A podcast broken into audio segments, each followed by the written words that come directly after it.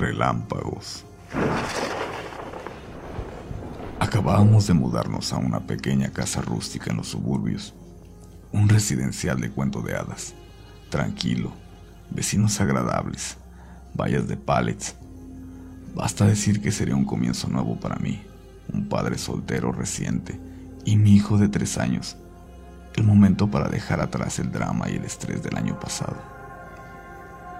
Tomé la tormenta de la noche como una metáfora para este nuevo comienzo, un último espectáculo teatral antes de que la mugre y la suciedad fueran arrastradas. A mi hijo le encantó. En todo caso, aun cuando se fue la luz, fue la primera gran tormenta que había visto. Destellos de relámpagos iluminaban los cuartos semidesocupados de la casa, dándole sombras largas y espeluznantes a las cajas de mudanza. Y él saltaba en su lugar y gritaba en lo que los truenos retumbaban. No se dispuso a irse a la cama hasta altas horas de la noche.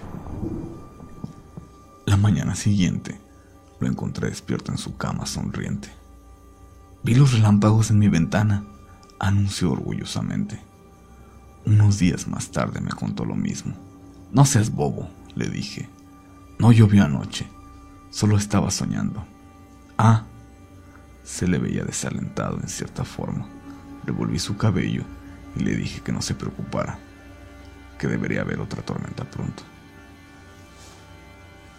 Luego se convirtió en un patrón. Me decía cómo vio los relámpagos fuera de su ventana, al menos dos veces a la semana, y a pesar de que no hubiera llovido. Sueños recurrentes de esa primera y memorable tormenta, pensé. En retrospectiva, es fácil odiarme.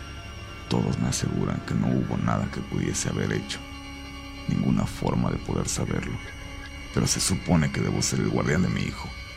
Y esas son palabras de consuelo inútiles.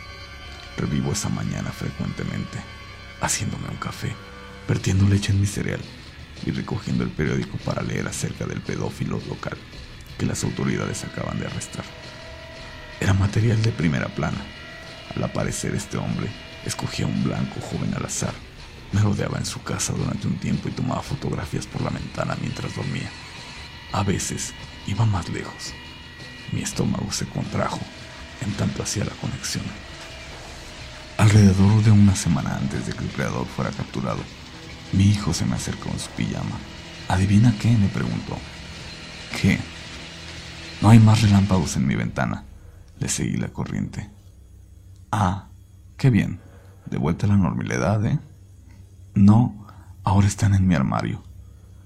Aún tengo que ver las fotografías que la policía ha recuperado.